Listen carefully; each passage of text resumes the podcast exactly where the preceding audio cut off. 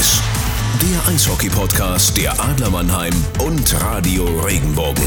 Happy New Year, liebe Eishockey-Freunde. Wir hoffen, ihr seid alle gut rübergeschlittert ins Jahr 2021 und natürlich wünschen wir euch nur das Allerbeste für die vor uns liegenden Monate. Machen wir das Beste draus. Starten wollen wir heute mit einem frischen Schub Infos mit besten Grüßen aus der Eishockeystadt Mannheim. Alle Teams sind mittlerweile im Corona-Liga-Sonderbetrieb der DEL angekommen. Natürlich wollen wir analysieren, wie es bei unseren Adlern läuft und einen kleinen Blick über den Tellerrand wagen in den Rest von Deutschland, aber auch nach Kanada. Da hat ja unsere U20 gespielt. Das alles erwartet euch heute. Los geht's wie immer mit einem kurzen Warm-up. Danach folgen drei thematische Drittel, zu denen Adlerreporter Antti Soramies und Eishockey-Experte Christoph Ullmann jetzt schon die Schlittschuhe geschnürt haben. Anschließend wird's in einer kurzen persönlichen Fragerunde nochmal etwas sentimental. Aus gutem Grund. Viel Spaß bei der Folge. Los geht's. So, dann starten wir doch ins äh, Warm-up ganz äh, direkt. Christoph, in der Corona-Saison ist nichts normal, weder weltweit im Eishockey noch äh, in Deutschland im Eishockey alles ähm, ja fast Tagesgeschäft muss man sagen und in der zweiten Liga da haben sie schon zwei Trainer entlassen mit Olli Salo in äh, Frankfurt und in Dresden den Rico Rossi eigentlich habe ich gedacht jeder Club will irgendwie die Saison durchbringen, sich selbst finanziell durchbringen und da die sportlichen Sachen natürlich so wenig berechenbar sind, dass die Trainer verschont bleiben. Jetzt war es doch nicht der Fall und bei Rico Rossi lag die Kündigung noch unterm Christbaum. Also ich habe da ein bisschen mein Problem mit, ohne Interna zu kennen. Ja, erstmal äh, hallo und äh, herzlich willkommen im neuen Jahr. Ähm, ich bin gerade noch eine ziemlich schnelle Runde gelaufen beim Warm-up. Du liegst ja immer an der roten Linie rum und dehnst und stretchst Stretch. dich nur. ähm, ja, unterm Weihnachtsbaum, das ist immer, da liegen normalerweise schöne Sachen und äh, da lag dann auch mal die, die Kündigung dabei. Da gebe ich dir recht. Ähm, man hat das Gefühl gehabt anfangs, dass die Teams sich darauf verständigt haben, alle gesund durch die Runde zu kommen, ob es in der DL oder auch in der DL2 ist. Und ähm, ich kenne auch keine Internas, aber Trainerentlassungen ähm, zwischen den ganzen Corona-Meldungen, ähm, positiven Tests und ähm, auch Spielabsagen, die es in der Vorbereitung schon gegeben hat oder auch jetzt in der DL2 immer wieder zwischendurch mal gibt, lese ich dann auch sehr ungern, da gebe ich dir recht. Aber Fakt ist, es war jetzt einfach so, die haben jetzt den Trainer entlassen und ähm, man muss jetzt einfach damit dann irgendwie klarkommen. Mich, wie gesagt, überrascht es auch. Lass uns über was anderes sprechen. Verstärkungen sind immer wieder in aller Munde. Alle Teams äh, wollen sich irgendwie noch verstärken. Ingolstadt hat jetzt gerade wieder eingeholt, die Adler mit einem äh, Verteidiger und da werden bestimmt noch welche nachkommen. Äh, wie glaubst du äh, oder auf was wird sich das konzentrieren? Warum äh, werden Spieler frei werden jetzt im Markt? Ja gut, die ähm, Abreisen, die man auch gesehen hat mit, mit Stützle, mit Bergmann, mit Michaelis, äh, die Camps gehen los in Nordamerika, die NHL-Teams bereiten sich auf die neue Runde vor und ähm, da sind natürlich viele Spieler, die immer ins sogenannte Tryout gehen und ähm, die dann vielleicht den Sprung ins Team nicht schaffen. Die werden ja tagtäglich dann aussortiert, weil ja doch viele Jungs in so NHL-Teams dastehen und äh, ihren Traum verwirklichen wollen. Und ähm, dementsprechend werden dann da immer wieder Spieler frei, wo die Teams in Deutschland oder überall in Europa dann sehr hellhörig, hellhörig werden und sind und dann auch auf den ein oder anderen Wunschkandidaten warten. Ähm, Jan Axel Alavara hat es in einem Interview gegen Straubing Straubing angesprochen. Er hat den Begriff Taxi Squad genannt, ähm, dass es da auch Kandidaten gibt und man abwarten muss. Das muss man sich so vorstellen, dass der Mannschaftsbus vorne wegfährt und hinten dran fährt noch ein Taxi mit einer Besatzung drin. Äh, ich stelle mir das bildlich vor mit einem Torwart, zwei Verteidigern und drei Stürmern.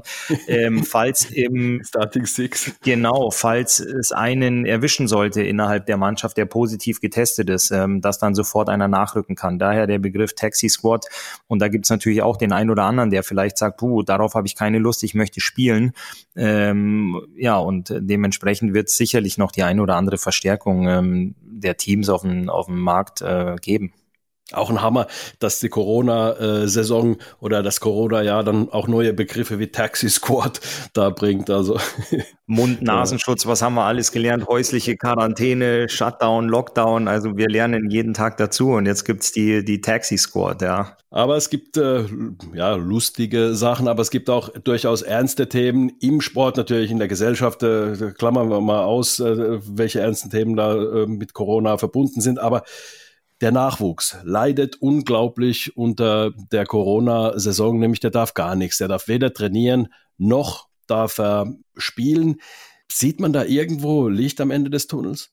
Ja, momentan leider gar nicht. Ich habe es ja zu Hause selbst äh, mit meinem Sohnemann. Also, und ich krieg's auch mit was, was im deutschen Eishockey-Nachwuchs los ist, nämlich gar nichts. Und es ist ganz, ganz bitter. Man äh, sieht Bilder, dass in Bayern die Jungs jetzt auf die zugefrorenen Seen gehen, um dort ein bisschen Schlittschuh zu laufen. Also äh, viele Trainer haben es schon gesagt, du, du verlierst ein ganzes Jahr, du verlierst vielleicht einen ganzen Jahrgang, weil ein Jahr nicht auf dem Eis zu stehen, das ist schon, das ist schon Wahnsinn. Also ich will jetzt gar nicht davon anfangen, ähm, was das mit den Kids, mit der Psyche macht. Ich meine, da hat jeder sein Päckchen momentan mitzutragen, aber diesen ganzen Trainingsverlust, den die haben, dieses jeden Tag bei den Jungs zu sein, auf dem Eis, neue Sachen einzustudieren, ähm, auch einfach zu lernen und ähm, dann auch die, die Wettkämpfe untereinander zu haben, das fehlt komplett. Und wenn so Kinder ein ganzes Jahr nicht aufs Eis gehen, jetzt nimm mal die, die vielleicht schon so wie bei mir zu Hause in der U13 spielen, der hat ja schon so die, die Grundlagen mit Schlittschuhlaufen und Stocktechnik so ein bisschen drin. Aber was ist mit den Jungs, die vielleicht gesagt hätten,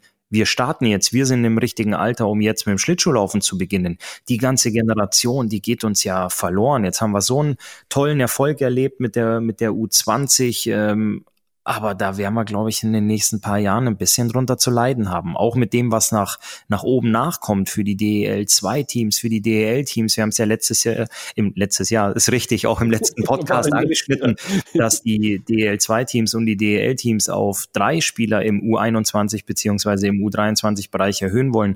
Und das ist jetzt auch so eine Sache, wo den Jungs, die da auf dem Sprung hin sind, einfach ein ganzes Jahr Nachwuchsarbeit fehlt. Damit beenden wir das Warm-up.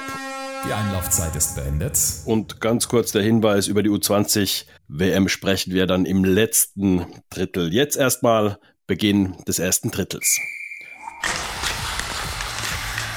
Und da wie immer die Adler Mannheim. Christoph, die Adler, ich finde mit einem sehr guten Start. Äh, vier Spiele, vier Siege, gegen München Punkte gelassen, gegen Ingolstadt Punkte gelassen, beziehungsweise einen Punkt jeweils ins Shootout gegangen und äh, jeweils gewonnen. Gestern Abend, heute ist Dienstag bei der Aufzeichnung, in Ingolstadt den Extrapunkt geholt.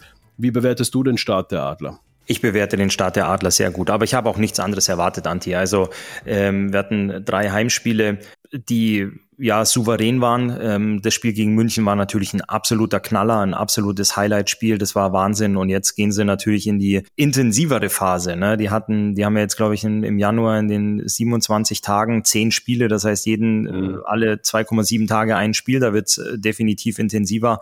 Aber wenn du es schaffst, überall Punkte mitzunehmen und Punkte einzufahren, dann ist es super. Und da sind sie momentan richtig in der Spur von der Spielweise her, wenn man sich das anschaut, ähm, sieht das eigentlich auch statistisch ganz gut aus. Äh, die Tordifferenz 14 geschossene zu 5 äh, kassierten Toren. Trotzdem muss ich sagen, dass Luft nach oben ist, definitiv, weil man muss sich auch anschauen, die Torhüter, die haben brutal stark gehalten, was zunächst mal positiv ist. Ähm, Brückmann mit einem äh, Gegentorschnitt unter 1 Dennis Enders mit 1,4. Mit solchen Torwartwerten wirst du normalerweise Meister.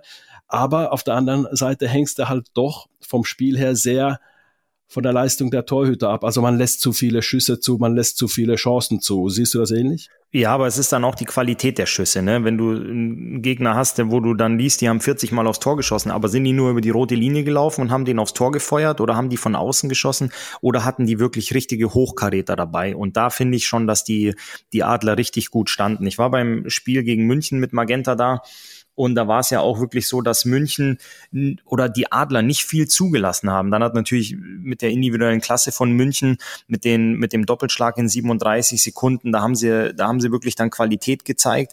Aber nichtsdestotrotz finde ich, dass die Adler schon sehr kompakt stehen und das wirklich gut machen. Man darf natürlich auch nicht vergessen, dass sie gegen München auch nur dreieinhalb Reihen hatten, dass sie da ein mhm. bisschen mhm. Verletzungspech haben. Und ähm, ja, du trainierst ja jeden Tag. Jetzt hast du die Busfahrten, die ich angesprochen habe, die vielen Spiele, das kommt ja auch noch dazu. Und dass das alles nicht spurlos an einem vorbeigeht, ähm, ist natürlich auch klar. Und wir Jungs, also ich als ehemaliger Stürmer habe immer gesagt, dafür haben wir ja einen Torwart. Also ich habe gesagt, Dennis, deswegen, deswegen bist du ja da, wenn wir da jetzt alles hinten wegräumen und äh, der Dennis Reul da wirklich jeden Schuss blockt und der Nico Kremmer, was er da momentan phänomenal macht, dann brauchen wir ja kein Torwart. Aber wir wollen ja auch, dass der Gegner ein paar Mal aufs Tor schießt, dass, dass der Torwart was zu tun hat. Und äh, nicht, dass er kalt wird plötzlich. So ist es, so ist es. Deswegen wechseln sie sich auch ab. Die machen ja nur jedes zweite Spiel. Nee, aber da machen die beiden wirklich einen phänomenalen Job hinten aber man muss auch sagen, dafür, dafür sind sie da. Deswegen holt man zwei Top-Torhüter, dass sie dann halt eben auch die entsprechenden Schüsse, die aufs Tor kommen, abwehren. Es beginnt die letzte Spielminute im ersten Drittel. Du hast Nico Kremmer angesprochen. Ich finde, der Typ ist absoluter Wahnsinn. Gegen München getroffen, gestern in Ingolstadt ähm, im Shootout den Game Winner gemacht und gegen München, ich sag's mal so, da gehen nicht nur wegen seines Tores, sondern da gehen auch wegen seiner Blocks. Der hat dreimal Schüsse geblockt, auch wirklich. Also ein Gegentor hat er mindestens damit verhindert. Auch gestern gegen Ingolstadt wieder einen Schuss geblockt. Ich habe ihn mal gefragt, äh, bist du schmerzfrei? Spürst du das nicht? Hat er gesagt, nee, nee, es tut schon weh, aber er macht's halt einfach. Und welchen Impuls er im Kopf hat, äh, weiß er selbst gar nicht. Ich gehe einfach davon aus, einfach irgendwie, er sieht eine Scheibe und muss dann seinen Körper dagegen halten. Da kommt irgendwie so ein Impuls im Gehirn. Ich kann mir das anders nicht erklären. Aber solche Leute, wenn du die nicht im Team hast, wird es auch schwer, was zu gewinnen. Ne? Ja, ich ziehe da den Hut vor. Also das sind, das sind wirklich wenige Jungs, die, wenn der Gegner ausholt und die Jungs, die da oben stehen im Powerplay, die wissen ja auch, was sie für, eine, für einen Mordwumms haben oder für einen harten Schuss und auch für einen platzierten Schuss. Und der, der dann da wirklich runtergeht, um den zu blocken, ja, da gehört schon einiges dazu. Und ich habe das äh, im Spiel gegen München auch gesehen, was du angesprochen hast. Das ist schon, das ist schon stark, was er da macht, dass er da hinten so viel abräumt. Und deswegen ist er auch so wichtig und kriegt dann eben auch die Minuten im Unterzahlspiel, weil der Coach weiß, der blockt einen Schuss, der blockt einen zweiten Schuss. In der dritten Aktion hat er den Schläger wieder richtig, um den Passweg wegzunehmen. Und dass er dann natürlich vorne auch äh, jetzt zuletzt zwei wichtige Tore gemacht hat, ist natürlich eine, die, die Sahne auf der Torte.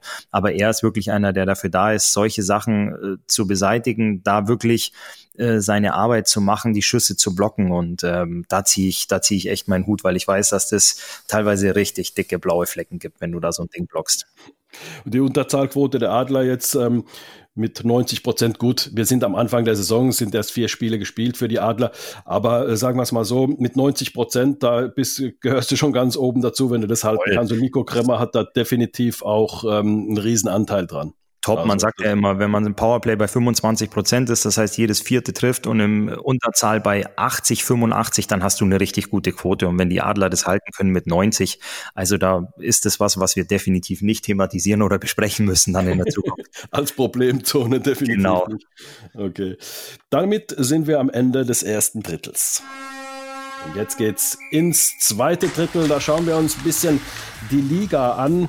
Christoph, wir hatten zu Beginn unserer Podcast-Serie über den Magenta Cup gesprochen und auch darüber gesprochen, dass es vermutlich für die Mannschaften, die da teilnehmen, ein Vorteil sein kann, dass sie halt eben, sagen wir mal, in einem Wettbewerb sind mit Liga-Konkurrenten bereits. Und die Teams, die da nicht mitgemacht haben, also in der Südgruppe ist auffällig, Schwenningen, Adler und München sind erster, zweiter beziehungsweise dritter. Und die, die beim Magenta Cup nicht mitgemacht haben, Ingolstadt, Straubing, Nürnberg und Augsburg, sind Vierter, Fünfter und Sechster in der Südtabelle. Und wenn wir uns dann die Nordtabelle anschauen, da gibt's dann den Ausreißer. Also Berlin waren ja, hatten wir gesagt, katastrophal im Magenta Cup, sind jetzt Erster, spielen echt gut. Dann äh, die Kölner waren gar nicht mit dabei, haben, glaube ich, zwei oder drei Vorbereitungsspiele gemacht, schnell mal irgendwas organisiert, spät in den Trainingsbetrieb eingestiegen, sind momentan Zweiter, spielen offensiv sehr gut. Hinten kriegen sie zwar ein paar Kisten, aber offensiv mit 20 Toren, also da haben sie schon einiges gerissen. Iserlohn, wo ich gesagt habe, nein, die habe ich gar nicht auf dem Zettel.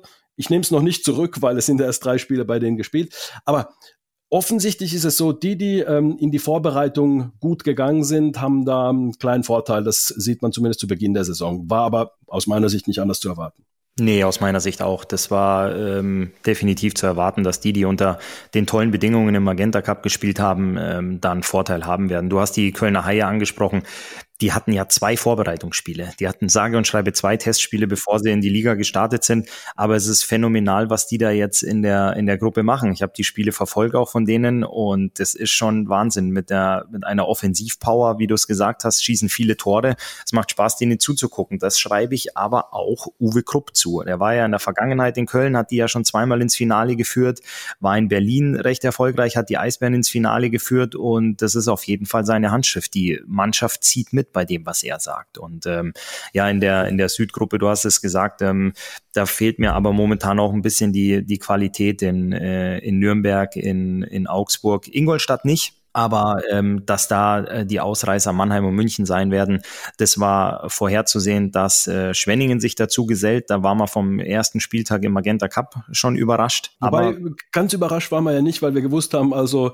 Niklas Sundblatt wird da äh, die Jungs schon schleifen dahingehend und, und er hat eine Stimmt. klare Vorstellung, wie Eishockey gespielt wird. Aber der Name Schwenningen, da, der, das, das, der Club, so weit oben steht. Da waren wir ein bisschen überrascht. Aber dann, wenn man ein bisschen tiefer in die Materie geht und du hast ihn ja gut analysiert in der Folge, ähm, in der ersten Folge, du kennst ihn ja eben auch. Und von daher ist es, sagen wir mal, nicht mehr ganz so überraschend, wenn man sich damit mehr befasst. Aber man muss sich ja auch erst dran gewöhnen, Schwenningen in der Tabelle zu sehen. Also man hält es ja normalerweise so ein bisschen wie mit dem Alphabet. Das A, die Adler, die stehen weiter oben als S wie Schwenningen. Das kommt ja ein bisschen später im Alphabet.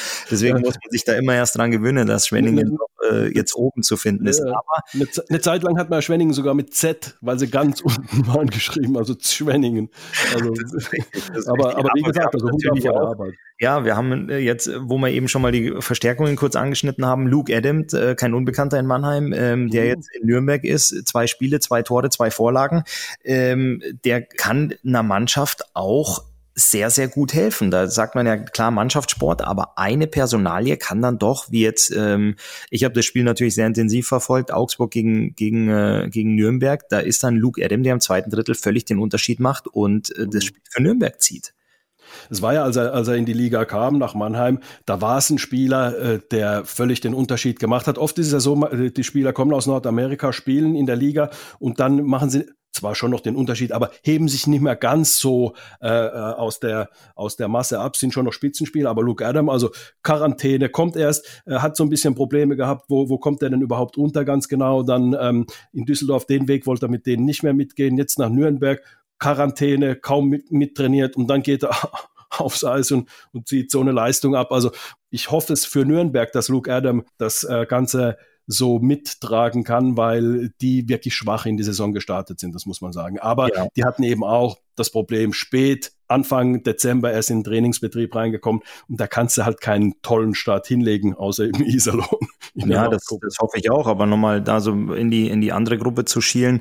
Matsumoto hat ja, glaube ich, auch vier Spiele, sechs Tore oder drei Spiele, sechs Tore, sowas in der Richtung. Matt White, der ja in, aus der KL aus Riga jetzt gekommen ist, die Eisbären verstärkt hat, ähm, scored und punktet auch fleißig jedes Spiel. Ähm, das sieht man schon, dass ähm, die ein oder andere Verstärkung, wenn es die richtige Personalie ist, da dem, dem Team auch sehr, sehr gut zu Gesicht stehen kann und äh, dass ein Mann oder ein Spieler dann auch oft den Unterschied ausmachen kann. Es beginnt die letzte Spielminute im zweiten Drittel definitiv. Und da drücken wir mal Luke Adam, zu dem ich immer noch Sympathien hege, absolut, weil es ein klasse Kerl ist äh, und auch ein guter Spieler ist, drücke ich die Daumen. Und vor allem, wenn meine Sympathien nicht unbedingt bei den Nürnbergern sind oder überhaupt in der Südgruppe bei jemand anderem als den Adlern, das kann ich so ganz klar sagen, ähm, ist halt bei mir eben so, ähm, muss ich sagen, ich wünsche mir trotzdem, dass, dass da eine bessere Dichte entsteht und dass da nicht eine Mannschaft so einen Ausreißer hat. Auch Augsburg mit großen Problemen, Christoph. Definitiv. Augsburg hat da noch ein paar Schwierigkeiten. Ähm ähm, tut mir auch ein bisschen leid, ein bisschen weh, das zu sehen, aber jetzt sind noch viele Spiele. Der Januar wird sehr intensiv und ich hoffe, dass sie da den einen oder anderen Punkt einfangen können. Ich schwinge noch mal kurz zu meinem Lieblingsteam, zu meinem Lieblingsthema über. In Krefeld gibt es auch sehr, sehr große Probleme, sehr große Schwierigkeiten. Die kassieren sehr viele Tore und denen sage ich mal, wird auch die ein oder andere Verstärkung beziehungsweise ähm, Qualität an, an Spielern im Team sehr, sehr gut tun. Die haben ja einen riesen Kader und sich selbst, sagen wir mal, noch nicht so äh, gefunden. Vielleicht haben sie sich auch selbst noch nicht so richtig gesucht, wer weiß.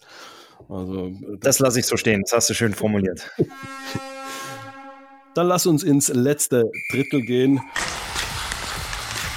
Und da mit was durchaus Positivem, nämlich der U20 WM.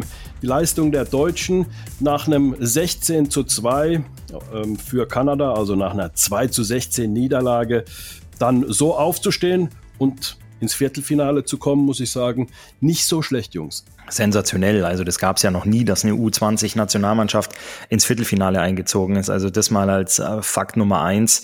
Das war schon unglaublich. Und dann ähm, hat man ja schon damit gerechnet, mit Russland auch als Medaillenfavorit, dass es da eine, ja, ich nenne es mal salopp, eine Packung geben könnte. Ähm, aber dann mit einem mit einem 2-1 da rauszugehen, noch mit einem Lattentreffer äh, hinten raus, war schon unglaublich. Ich habe das ja, ich hab, muss gestehen, ich habe die Spiele nicht live verfolgt, weil die mal nachts waren, ähm, sondern habe mir dann morgens immer sofort die Highlights angeguckt und habe dann auch mal auf die Topscorer des Turniers geguckt. Und bevor Deutschland gegen Russland gespielt hat im Viertelfinale, waren unter den Top 5 des Turniers drei Deutsche. Das muss man sich mal vorstellen. Mit Tim Stützle, ähm, JJ Paterka und Florian Elias. Das ist schon wirklich was, was man äh, dreifach unterstreichen sollte und mit dem Textmarker fett markieren soll, weil das ist schon herausragend. Ja, und es ist jetzt nach wie vor, also wie, wie, gesagt, heute ist Dienstag, jetzt kommt nur noch das Finale und das kleine Finale. Äh, Finnland-Russland, äh, das kleine Finale. Finnland hat ja in der Nacht, in der vergangenen Nacht gegen die USA mit 3 zu 4 verloren. Große Aufholjagd. Finnland hat 1 zu 3 hinten gelegen, dann Aufholjagd und dann hat USA anderthalb Minuten vor Schluss dann den 4 zu 3 Treffer gemacht. Also sehr, sehr viel Dramatik. Bei den deutschen Spielen war auch sehr, sehr viel Dramatik. Immer wieder gegen Slowakei mit einem Tor gewonnen, gegen die Schweiz erst geführt und dann das gerade noch hinten raus verteidigt. Also war auch Entertainment gegeben. Definitiv und sie haben auch vom von äh, internationalen Eishockey-Bühne haben sie ganz ganz viel Lob bekommen. Also das, was da mhm. in den sozialen Netzwerken stand, ähm, dass sie auch eine große Zukunft vor sich haben. Also das macht schon Spaß, das ist toll und man hat es auch gesehen. Da hing zum Beispiel ein, ein, Trikot von einem Spieler, der komplett in Quarantäne war und gar nicht aus seinem Zimmer raus durfte, ja, weil die Teste, ja. genau, der ist ja der Sohn des U15-Trainers der Jungadler Mannheim, genau. richtig? Halt auch Jakub Bosetzky. Genau und äh, dessen Trikot haben sie dann auf die Spielerbank gehängt, dass sie, dass sie da den, den Spirit dabei haben. Die Jungs haben dann gesagt, jetzt sind sie erst beim Heimflug, sind sie eigentlich erst wieder so richtig komplett und als Team zusammen. Also da, da schien schon viel funktioniert zu haben innerhalb des Teams, auch wenn es so, so schwierig und so holprig war. Ich hatte die Info bekommen gestern bei dem Spiel zwischen Kanada und Deutschland, dem 16 zu 2, hatte TSN eine Einschaltquote von 12 Millionen Kanadiern, die dieses Spiel geguckt haben. Wenn man sich überlegt, dass in Kanada knapp über 36 Millionen ähm, Menschen leben, ähm, das ist ja vergleichbar wie bei einer Fußball-Weltmeisterschaft in Deutschland, wenn Deutschland im Finale steht, dass so viele wirklich den Fernseher einschalten. Aber es war ja auch für das kanadische Eishockey das erste Spiel seit dem Lockdown, mhm. ähm, fast ein ganzes Jahr. Äh, kein Spengler Cup, keine NHL, doch NHL natürlich, ähm, aber seit dem, seit den Stanley Cup Playoffs, mhm. ähm, das wirklich das erste Spiel wieder was, ähm, wo es um was ging. Und da saß natürlich jeder zu Hause. Und dementsprechend haben die Kanadier auch unglaublich Gas gegeben und nicht irgendwann mal den Gang rausgenommen, sondern haben da wirklich nachgelegt, nachgelegt. Dementsprechend kam dieses 16 zu 2 zustande. Aber wie die Deutschen sich dann davon abgeschüttelt haben und freigespielt haben, ganz, ganz toll. Hat richtig Spaß gemacht. Ja, bisschen vielleicht, wenn man, wenn man sich das Ganze anschaut und die ganzen Bedingungen. Natürlich, äh, du hast angesprochen, Stützle, Peterka und Elias, die erste Reihe. Deutschland war natürlich sehr stark von denen abhängig. Äh, Stützle mit zehn Punkten, also fünf Tore, fünf ähm, Assists. JJ Peterka mit zehn Punkten, Florian Elias mit neun Punkten. Und dann der nächste mit vier Punkten, also vier Assists, äh, Simon Knipp, der Verteidiger von den Kölner Hain. Ähm, also das fällt dann schon definitiv ab. Die erste Reihe war Weltklasse, Sprich, die konnten mit den Weltbesten mithalten, die anderen konnten aber dann die mannschaftliche Geschlossenheit irgendwie dann zusammenhalten. Also das hat mir sehr gut gefallen, dass, dass du eine erste Reihe hast, die es wirklich verdient hat. Diese Reihe könnte in jeder anderen Mannschaft mitspielen. Ja. Und ähm, dann hast du die anderen, die dann trotzdem gut genug sind, um dann das, äh, den Rest mitzutragen, beziehungsweise die Mannschaft so zu tragen, dass du ins Viertelfinale kommst. Das finde ich also schon. Wie ist deine Meinung zu der Wahl der drei besten Spieler im deutschen Team? Gehst du damit, dass man sagt, man nimmt einen Torhüter, einen Verteidiger und einen Stürmer? Oder hättest du in dem Fall gesagt, hey, das ist so offensichtlich, das sind die drei, das sind äh, Elias, Paterka, Stützle? Ja, definitiv. Also ich, ich, ich äh, weil es so herausragend war, was die da geleistet haben, musst du einfach sagen, okay, das sind die drei. Stützle, Peterka und Elias. Elias vor allem, weil den hatten nicht alle auf dem Zettel, dass der, klar, der spielt mit zwei richtig Top-Jungs und er ist aber selber ein Top-Junge. Wer Florian Elias kennt, weiß, er hat einen unglaublichen Ehrgeiz, unglaublichen Willen und eine Lernbereitschaft und kann sich dann auch dem hohen Niveau der beiden von Stützle und Peterka anpassen. Und das hat ihm, also er hat die beiden auch mit besser gemacht als Center in der Reihe. Also ich muss sagen, Elias Leistung ist fast ein bisschen besser einzuschätzen, einfach aus dem Grund, weil niemand das von ihm erwartet hat. Dass Stützle hier auftrumpft, ja, ist keine Überraschung. Er gehört zu den besten Spielern der Welt in seinem Jahrgang. Vielleicht sogar der beste Spieler. Man muss die nächsten paar Jahre abwarten. Peterka mit dabei bei den Top 10, 15 Spielern äh, auf der Welt. Und Elias, den hatte man nicht so auf dem Zettel. Und das finde ich irgendwie dann auch schon bemerkenswert, dass er so eine Leistung abgerufen hat. Ja, ich gehe mit mit dir. Ich finde es auch schade, dass die anderen beiden nicht das Lob, ähm, die öffentliche Anerkennung bekommen haben bei der, bei der Ehrung zu den drei besten Spielern. Ich hätte auch die drei genommen, weil sie es einfach verdient haben und aus dem Team rausgestochen sind. Ohne die Leistung der anderen zu schmälern und ohne, Kein Fall. Äh, sondern, sondern einfach, da muss man es, weil es einfach doch so herausragend ist. Und da muss man Team hin, Team her. Man muss trotzdem unterm Strich dann sagen, wer hat den größten Beitrag zum Teamerfolg geleistet. Hätte, und hier kann man es tatsächlich. Team, das hätte ein Team jeder akzeptiert. 100 Prozent. Ja, genau. Es beginnt die letzte Spielminute im dritten Drittel. Und noch vielleicht ganz kurz, äh, Tim Stützle hat auch unglaubliche Führungsqualitäten, muss er haben, wenn er, wenn er auch diese Bedingungen, in denen eben, du hast sie angesprochen, die deutsche Mannschaft war, dann trotzdem irgendwo das Team so führen kann und ähm, das Team auch mitpushen kann zu solchen Leistungen. Also dass Tim Stützle da wirklich auch herausragend. Das ist auch ein toller Charakter. Tim Stützle ist wirklich ein toller Typ auch neben dem Eis. Also wie gesagt, dem gönne ich ganz besonders seine große Zukunft. In Ottawa wird er mit Sicherheit in der NHL beginnen und eine gute NHL-Saison spielen. Da bin ich überzeugt von. Das ist richtig. Du hast es kurz angesprochen. Ich äh, mache da auch noch einen Satz rein. Ähm, Führungsqualitäten. Das heißt ja nicht immer, dass ein guter Spieler auch eine Mannschaft führen kann. Ähm, es hätte ja auch sein können, okay, Tim Stütze ist gedraftet und versucht jetzt in jedem Wechsel sich den Puck hinten zu holen und nach vorne durchzulaufen und alles alleine zu machen. Ähm, das hat er nicht getan, sondern er hat wirklich sehr mannschaftsdienlich gespielt, hat die Mannschaft mitgerissen, mitgezogen, hat gescored. Ähm, das war wirklich ähm, schön anzuschauen und definitiv lobenswert. Also, dass er da das volle Paket mitgebracht hat, also dementsprechend völlig zu Recht, dass er auch das, das C getragen hat und äh, vorne weggegangen ist. Damit hören wir die Schlusssirene des Spiels. Ende der regulären Spielzeit. Und jetzt Wer ist dran mit der Frage? Du, ich oder? darf, ich darf heute, Andi. Ich habe gestern äh, noch zehn Minuten wach gelegen und habe echt überlegt, ich, mit, mit, was bombardiere ich dich jetzt.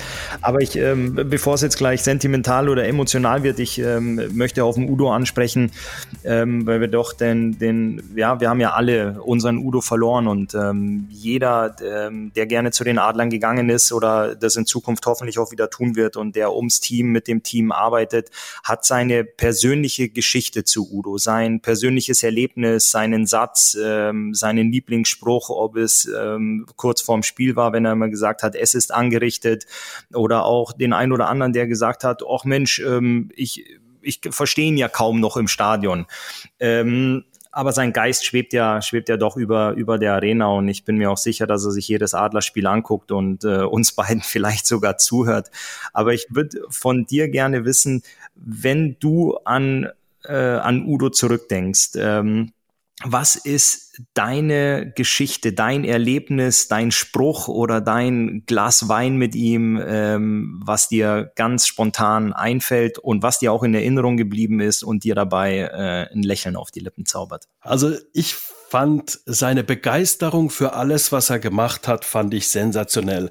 Und ähm, da muss ich vielleicht eine Geschichte erzählen. Ich komme ja aus Finnland. Meine Eltern ähm, leben jetzt wieder in Finnland. Die haben zwischenzeitlich in der Türkei gewohnt. Und ähm, wir haben die Konfirmation meiner Tochter Alisa, das war 2008 gefeiert beim Udo in Friedelsheim in seinem ähm, Weingut. Ja, da haben wir sie gefeiert und dann Udo war dann natürlich dann immer wieder mit dabei in der in der Feiergesellschaft. Planwagenfahrt haben wir gemacht dort äh, um die Weinberge rum und dann hat er so mit meinem Vater gesprochen. Mein Vater spricht sehr gut Deutsch, ähm, aber ist jetzt, sagen wir mal, in der Sportwelt in Deutschland jetzt nicht so drin. Ja, und dann ähm, fragt der Udo, ah, ihr wohnt ja da in Finnland, hat mein Vater gesagt, nee, wir wohnen, ähm, meine Frau und ich, wir wohnen gerade in der Türkei. Und er sagt, ah, Türkei, wo denn da? Und dann sagt mein Vater so, ah ja, in Istanbul, ah, Istanbul, ah, der Kali hat doch dort gearbeitet, der hat doch dort trainiert, der Kali.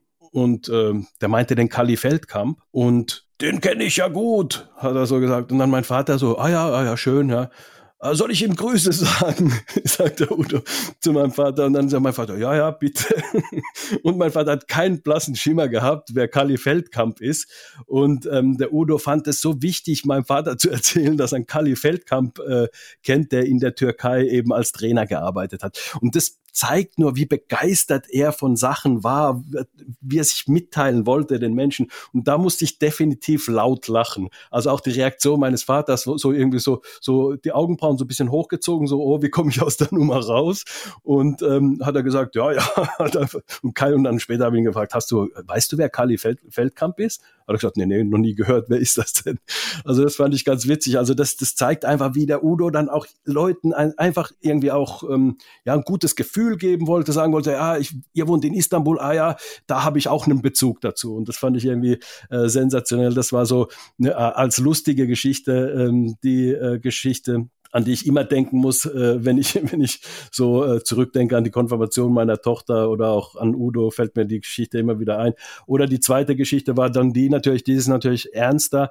Da bin ich mit ihm noch letztes Jahr, also kurz bevor er gestorben ist, paar Monate vorher, sind wir nach Hamburg gefahren und das war ein richtiges Bedürfnis. Da haben wir einem Eishockeyspieler, Tjalf Cäsar heißt der, der hatte ein, äh, ist querschnittsgelähmt seit einem Unfall auf dem Eis. Da sind wir hingefahren, haben ihm einen Scheck übergeben von Adler helfen Menschen und ähm, das war ihm so ein Bedürfnis und mit seinen 80 Jahren, da ist er mit mir mit dem Auto, sind wir da nach, nach Hamburg gefahren, um dem den Scheck zu übergeben. Das war kurz vorm Lockdown, das war irgendwie so 5., 6. März rum und dann kam ja der Lockdown. Wir haben es gerade noch geschafft.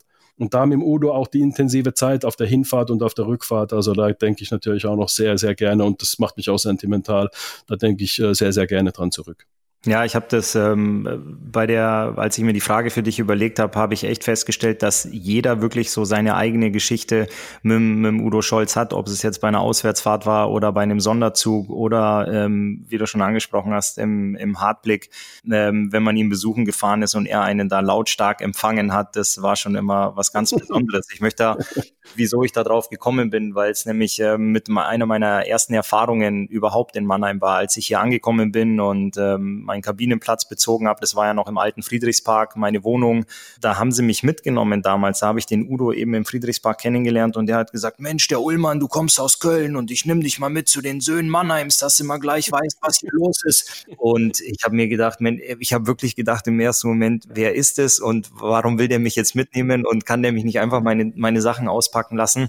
Und dann hat er tatsächlich damals mich und den Robert Hock, wir sind ja beide zusammen nach äh, Mannheim mhm. gewechselt vom KIC, ähm, hat er gesagt, ihr beide geht heute Abend mit mir mit, wir gehen ins Kapitol und schauen uns dort ein Konzert von den Söhnen Mannheims an. Und ähm, da habe ich echt gedacht, nee, komm, da eigentlich habe ich keine Lust drauf. Und der Hocker hat aber noch gesagt, komm, Ulle, wir packen da, wir fahren jetzt dahin, packen unsere Sachen äh, später aus. Und dann saßen wir wirklich im Kapitol auf der Empore. Ich meine, im Kapitol haben wir ja auch ab und zu das, das Charity-Dinner gehabt. Saßen wir da oben auf dem, auf dem Balkon in der ersten Reihe und haben uns die Söhne Mannheims angeguckt, neben der Familie Scholz. Und das war halt ähm, für mich so meine, meine ersten paar Stunden in der, in der Quadratestadt. Und das war was ganz Besonderes. Also wenn ich einen Udo gesehen habe, ähm, da habe ich immer gedacht, das war einer, der mich hier mit offenen Armen empfangen hat und mich wirklich zu was mitgenommen hat, wo er sicherlich hundert andere Leute hätte fragen können, die sofort gesagt hätten, was, da, da gehe ich mit ins Kapitol. Söhne Mannheims, ich bin dabei. Aber der hat uns zwei neuen Spieler eingepackt, hat uns dann ein Stück äh, Mannheimer Musikgeschichte gezeigt und auch mit dem Kapitol was ganz Besonderes. Und natürlich im, im Kreise mit ihm und mit seiner Familie war das ein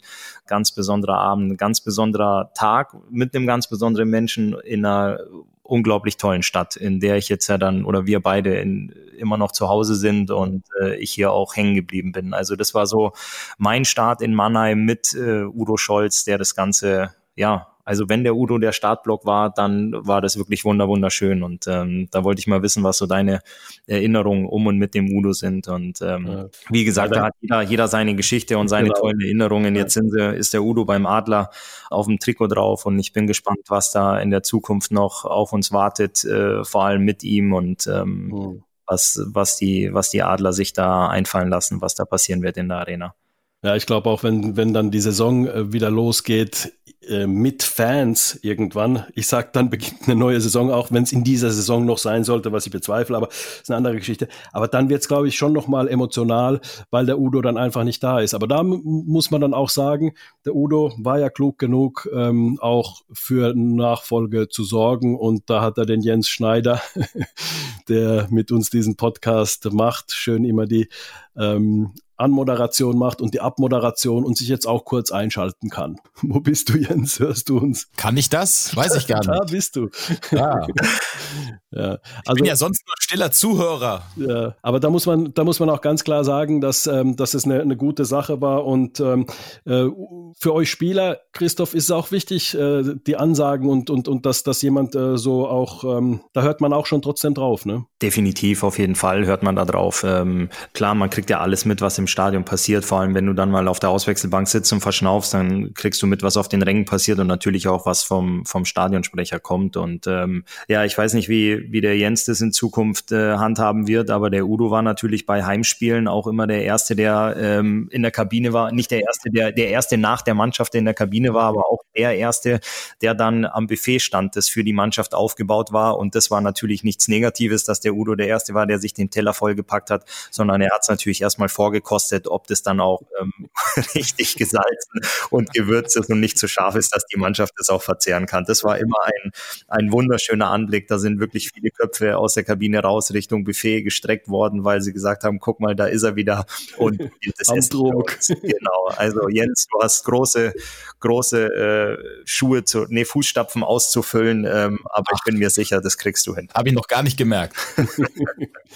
ne, wie gesagt, wir vermissen ihn alle und müssen natürlich dann auch sagen, ähm, Jens äh, hat das ja auch in der Vergangenheit äh, sehr gut äh, äh auch, auch gemacht mit Udo zusammen und jetzt eben ganz allein. Und dann, wenn das Publikum da ist, wird es sicher nochmal emotional werden und ähm, wir werden ja Udo vermissen, so ist es halt einfach, aber auch den Weg nach vorne weitergehen. Auf jeden Fall. Schön, deine Geschichte gehört zu haben, Anti. Freut mich.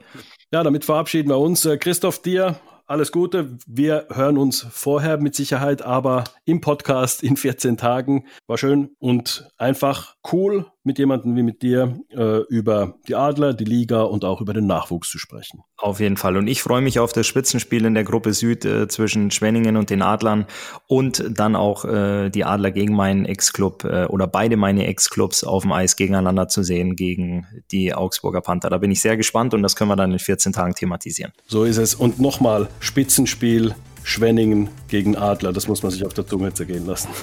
Ich freue mich. Anti, pass auf dich auf. Bleibt alle gesund da draußen. Bis bald. Bis dann. Und wir wollen jetzt schon mal den Wecker stellen, wenn in zwei Wochen wieder der Audiobeweis erscheinen wird. Wir freuen uns, wenn ihr auch dann wieder uns die Ehre erweist auf allen gängigen Podcast-Portalen und auf regenbogen.de. Wie immer gilt, wenn ihr keine Folge verpassen wollt, abonniert uns und hinterlasst hier oder auf Social Media gerne eure Kommentare. Wir freuen uns auf eure Fragen und Anregungen. Habt eine schöne Zeit. Bis in zwei Wochen zum nächsten Audiobeweis, dem Podcast der Adler Mannheim und Radio Regenbogen.